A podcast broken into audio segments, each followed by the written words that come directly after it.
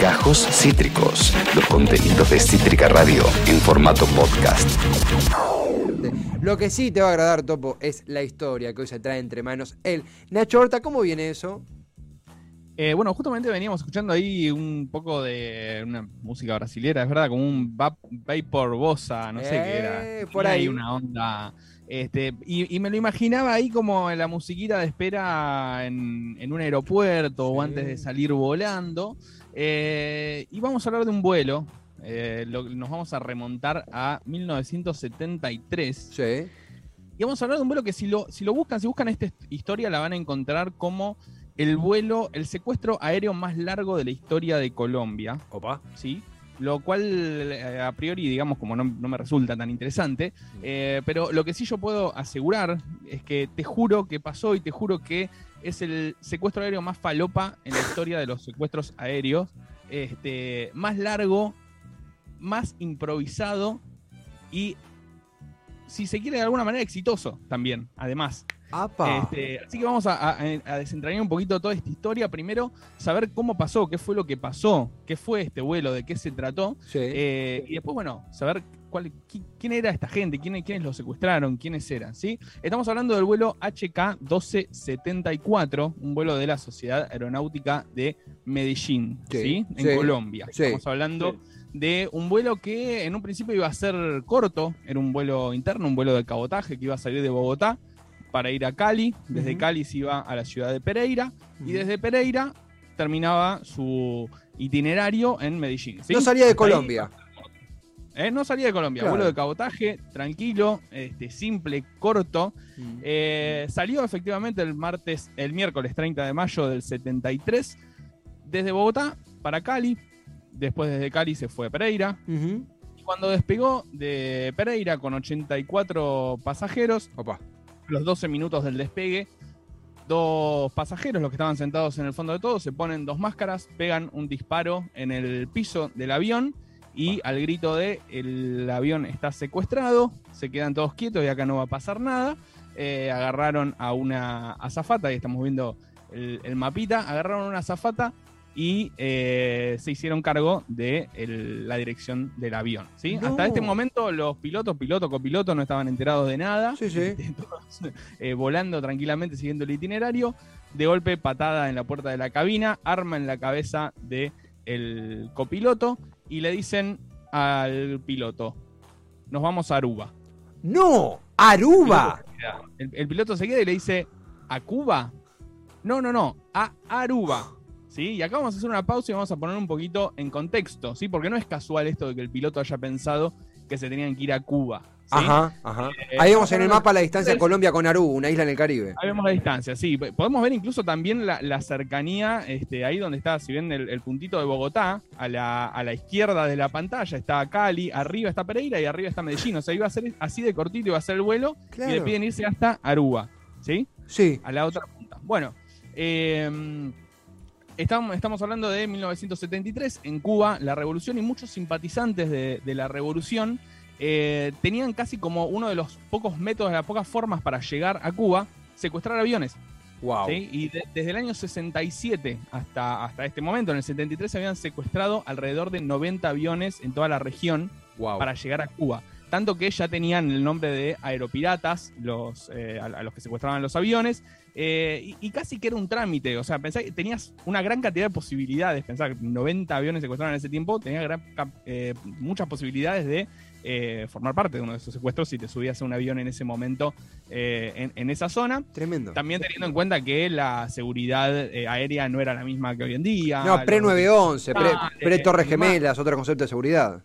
No, no, pre un montón de cosas. Total. Año 1973. Este, creo que estábamos más cerca de, si vamos para atrás, de la invención de, eh, los aviones que de la actualidad. Mm. Eh, entonces, había muy poca seguridad, podían subir, casi como subirse un bondi. Claro. un, avión. ¿sí? Este. Bueno, y, mucha, mucha gente eh, secuestraba los aviones para poder llegar a Cuba porque había un bloqueo, no se podía llegar de otra manera, eh, o embarcándose en una balsita y tratando de, llegar. Total. Eh, y ya era tan común que los pilotos muchas veces directamente, como bueno, accedían, iban a Cuba, bajaban y listo, quedaba todo ahí. Claro. Eh, incluso el Lucena, el piloto de- del avión que estamos hablando el día de hoy, había sufrido ya un intento de secuestro que básicamente eh, pudo levantar cagando a piñas al secuestrador. Eh. ¡Wow! Con la diferencia, sí, con la diferencia de que en ese momento era un tipo con un cuchillito nada más y ahora estamos hablando de dos tipos armados. Está un poquito más complicado. Ah, pero como Bueno, tipo, pero naturalizado, o sea, eh, subían eh, los, los, eh, pi- los aeropiratas, era como, "Güey, uh, acá están de vuelta los hinchabolas de Cuba, güey, vamos a desviar, gente, vamos a desviarme un toque, tipo naturalizado. Eso mismo, sí, ya está. Les era más fácil eh, concederles lo que querían, ir a Cuba, llegar, dejarlos que la negociación o, o- o- o Claro. someterse, que pasa al riesgo de, eh, de, de que termine, haya algún muerto, algún herido, o directamente eh, el avión mismo. Entonces Obvio. directamente los llevaban y, y listo. Eh, pero bueno, en este caso los desconcierta porque lo que piden es ir a Aruba, ¿sí? Y además estaban armados, no había mucho que hacer. El piloto le dice, bueno, ok, vamos a Aruba, pero tenemos un problema, no nos va a dar el- la nafta, ¿sí? Claro, Eh, esto estaba pensado para ir acá a Medellín. literalmente. Íbam- íbamos a viajar a Mar del Plata y me estás pidiendo ahora que nos vayamos hasta, este, no sé, Sí. hasta Jujuy. Claro, Así que claro. no nos va a dar la nafta. Eh, hagamos una cosa, paremos en- en Medellín, como teníamos previsto, cargamos nafta y seguimos. Bien. Eh, el piloto informa que el avión estaba secuestrado, que iban a parar en Medellín a, a cargar combustible. Lo hacen, bajan, se demora un poco primero, no le llegaba el combustible, demás, lo terminan llevando y despegan con este rumbo a Aruba. Ya en el aire, ahí los secuestradores se identifican y dicen cuál es su pedido. ¿sí? Eh, se identifican como miembros del Ejército de Liberación Nacional, un grupo guerrillero de Colombia, Sí. pro revolución cubana, eh, y piden 200 mil dólares en efectivo y la liberación de los compañeros presos políticos que estaban en la cárcel del Socorro en Colombia. Ajá, ajá. ¿Sí? Sí. Eh, además de pedir las cosas, le dicen al piloto, ah, me olvidaba de una cosita, te, fíjate esta valija, mete la mano, toca, tengo dos bombas acá, así que eh, además de las armas, tenemos dos bombas, así que no, no se hagan los vivos, vamos Tremendo. hasta Aruba, que nos den lo que queremos y todo va a estar bien.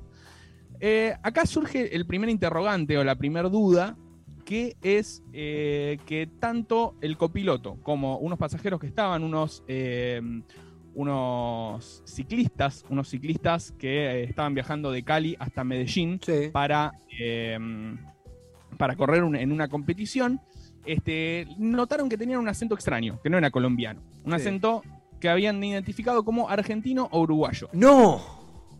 ¿sí? Entonces, ahí ya empieza como la, la primer duda, la primer, como, ¿cómo es esto? Sos del Ejército de Liberación Nacional de Colombia, pero tenés eh, acento de, de- de Argentina, como raro. Bueno, ahí empieza la, la primera duda. Llegan finalmente a Aruba, cuando están en Aru- Aruba, inician las negociaciones, o eso pensaban los secuestradores que iban Sí. a empezar las negociaciones. Pero ¿qué pasa? La negociación con la empresa, con la Sociedad Aeronáutica de Medellín, se pone durísima, porque ponen a un abogado, Ignacio Mustafa, eh, jodidísimo que el tipo se planta y les dice, ok, quieren 200 mil, yo les doy 20 mil. Y me liberan el avión y listo. Y no, y pienso negociar, o sea, eso eso es todo lo que tengo para darles. Sí.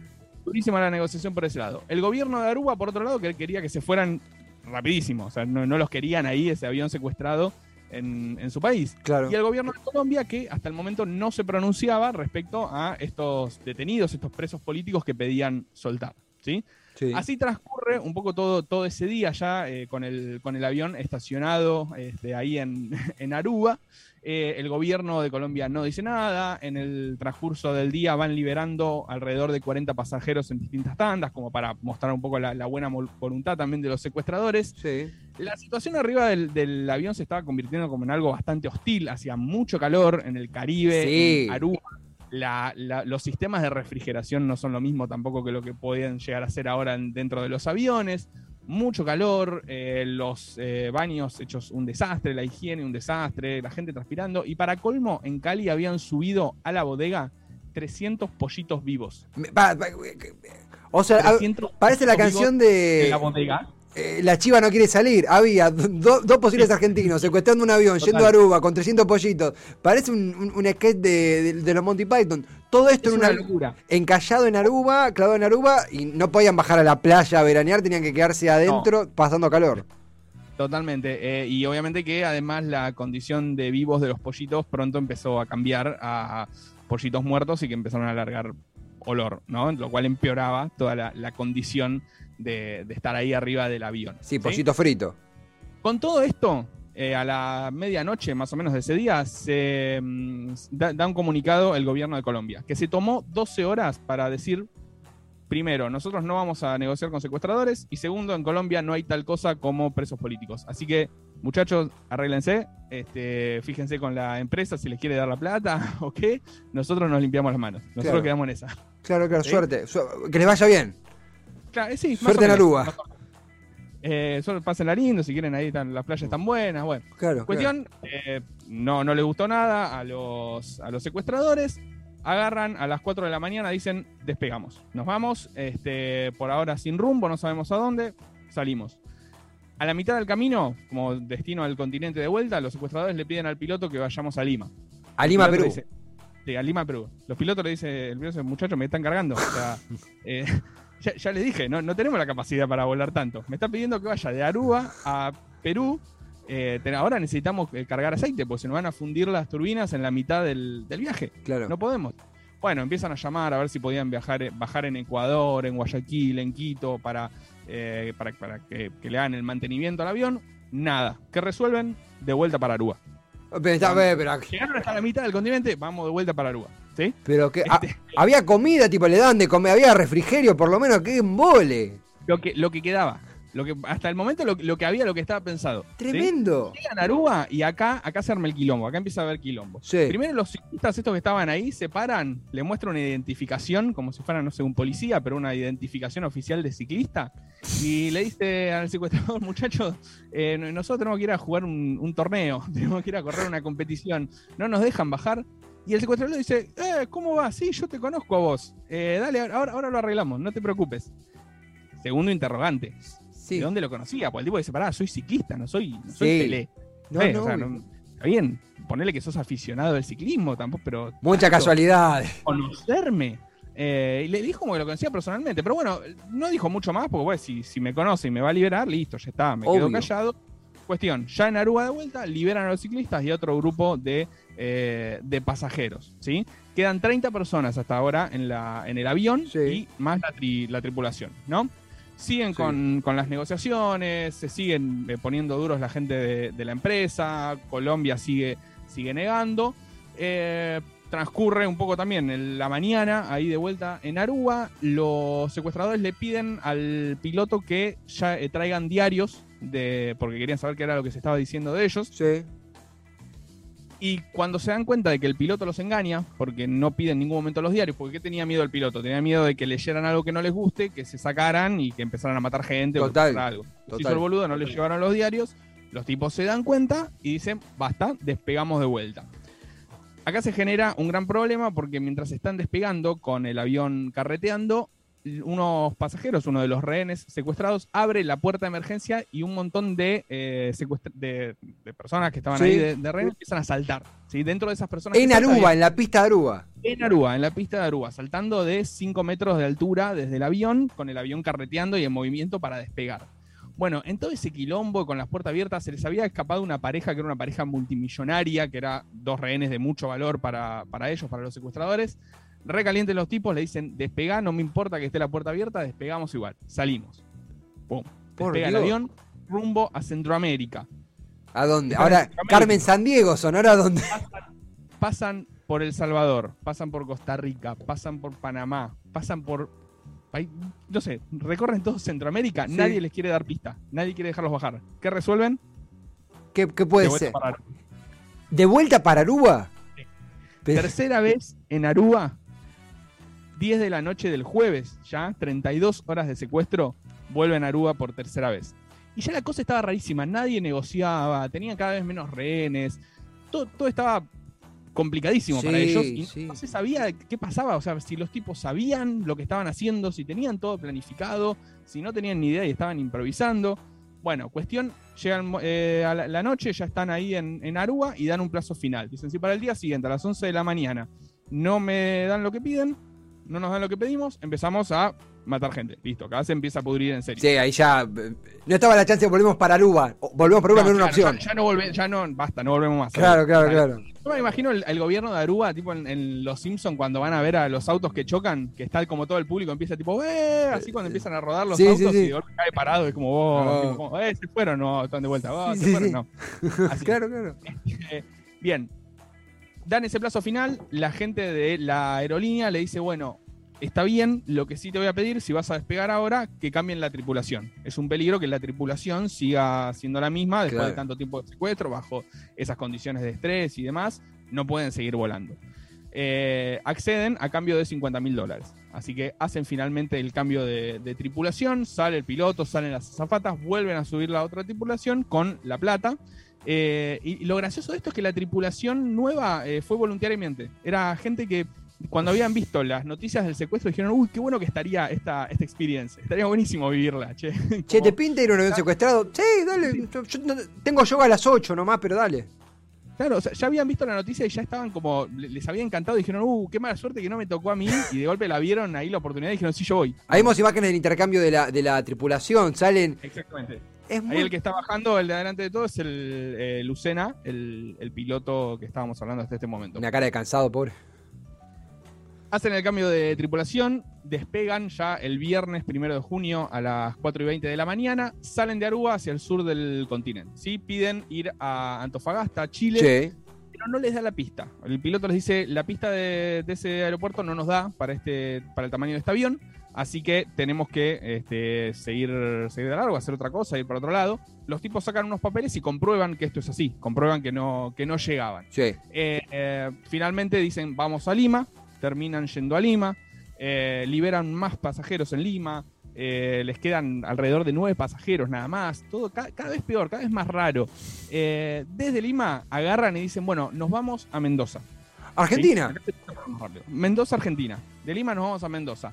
Llegan a Mendoza, no apagan las turbinas, es que están dos horas dando vuelta en las pistas, liberan a los nueve pasajeros que les queda, bajando en la pista, o sea, desde la pista, con el, Sí. con el avión en movimiento, abren, abren la puerta, ponen una escalera, bajan los nueve pasajeros, suben, vuelve a despegar, ¿sí? Con las turbinas encendidas, toda una locura. Vuelven a despegar y el piloto informa a la torre de control que van a ir rumbo a Buenos Aires. Upa. Oh, ah. ¡No! ¡No! ¡Ahora no! ¡Ahora no! ¡Ahora no! ¡Ahora no! Ok, lo vamos a parece que un, te- temita, ya lo vamos a reconectar, se habrá terminado el tiempo del Zoom, ya lo vamos a reconectar. Eh, terminó justo ahí.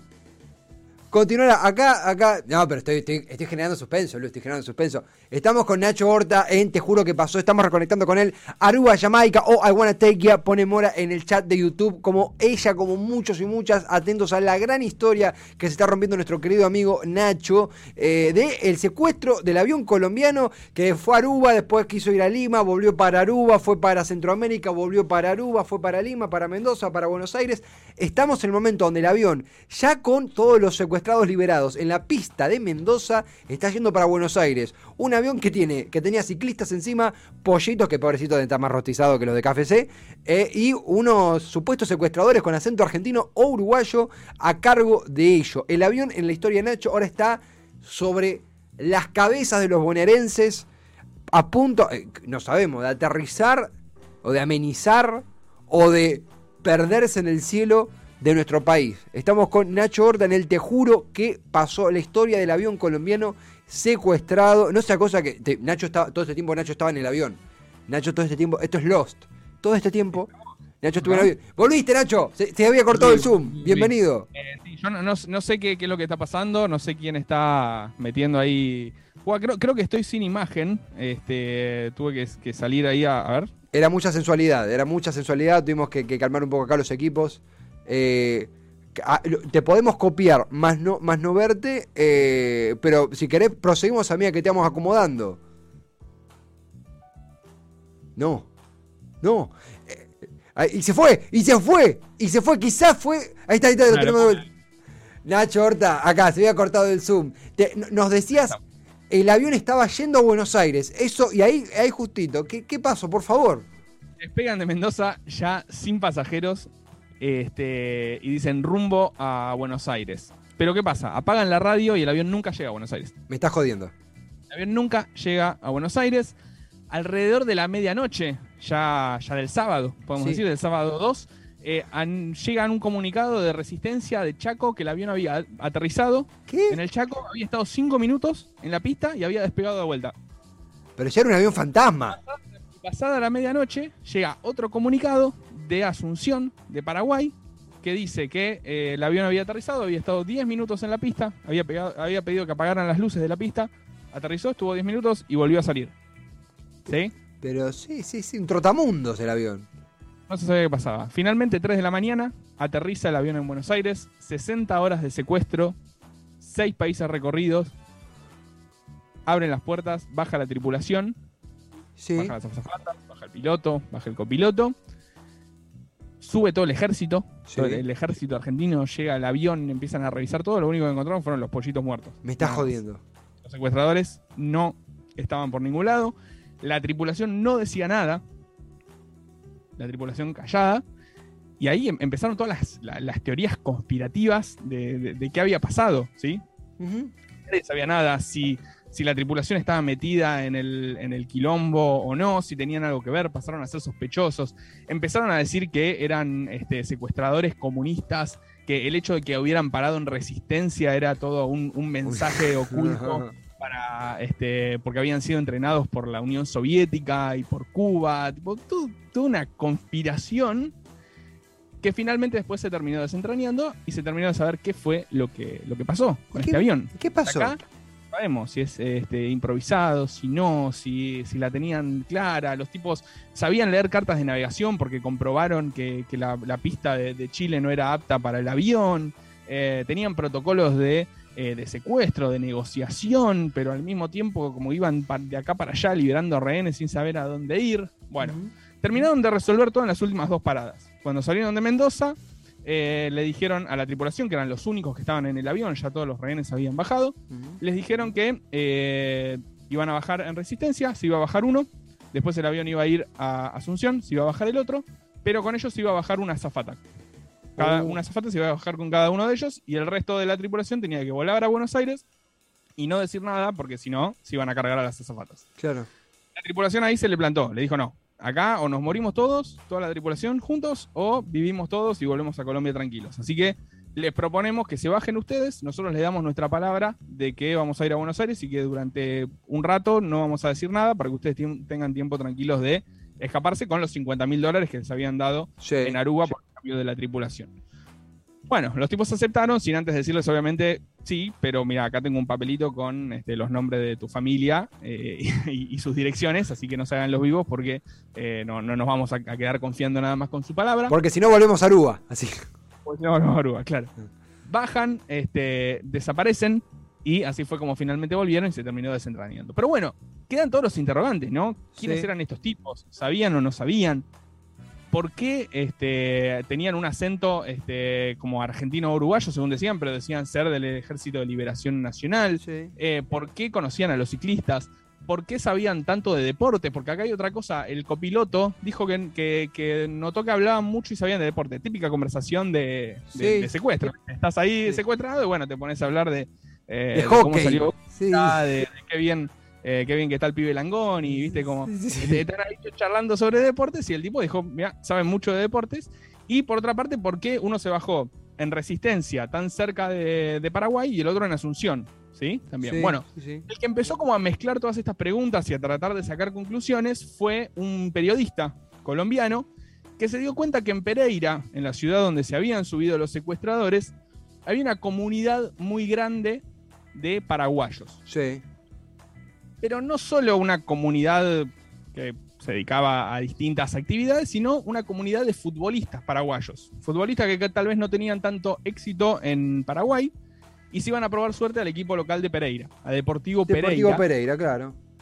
Este, y de hecho, desde la década del 50 habían, habido, habían pasado 100, alrededor de 100 jugadores eh, paraguayos en, en Deportivo Pereira. O sea, Sí. realmente había una comunidad muy grande de, de deportistas y familias paraguayas viviendo, viviendo ahí, tanto que le decían la Pereira paraguaya justamente a esta comunidad. Bueno, Sí. el periodista se reúne, se, se entrevista con un exfutbolista de esta comunidad y el- este exfutbolista le dice, sí, los secuestradores, eh, nosotros sabemos quiénes son, o por lo menos sospechamos de, de quién puede llegar a ser.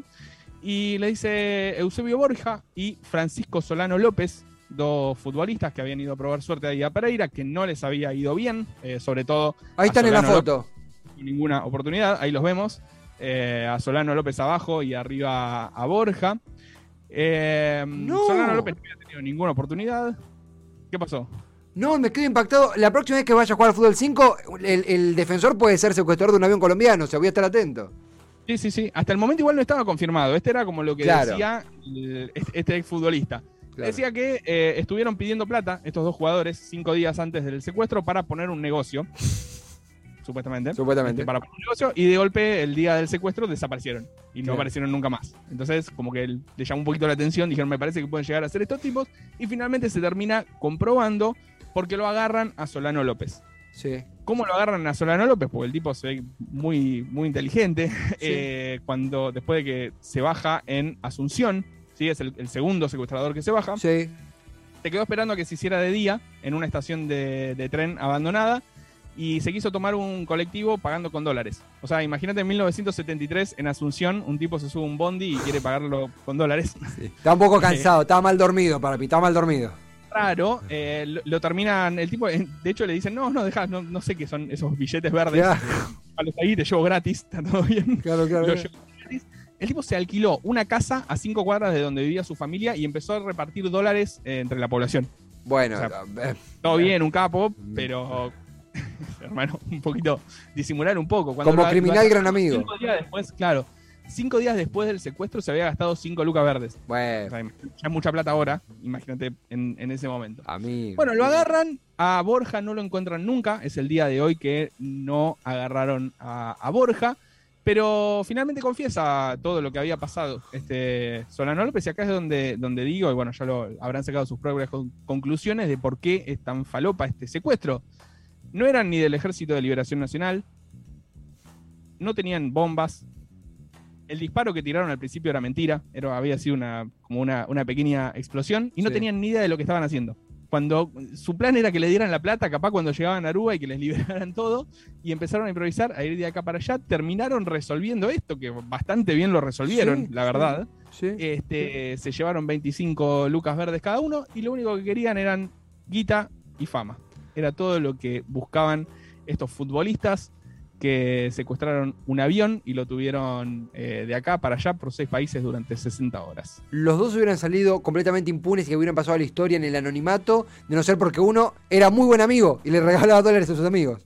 Exactamente. eh, igual Bo- Borja le hizo bien. Borja por lo menos salió, pero la verdad que podemos decir que fue exitoso el secuestro, al fin y al cabo. Porque Total, sí. Si, no hubiera, si, si, si no hubiera sido por este pequeño detalle, al final, una vez terminado, hubieran salido como querían.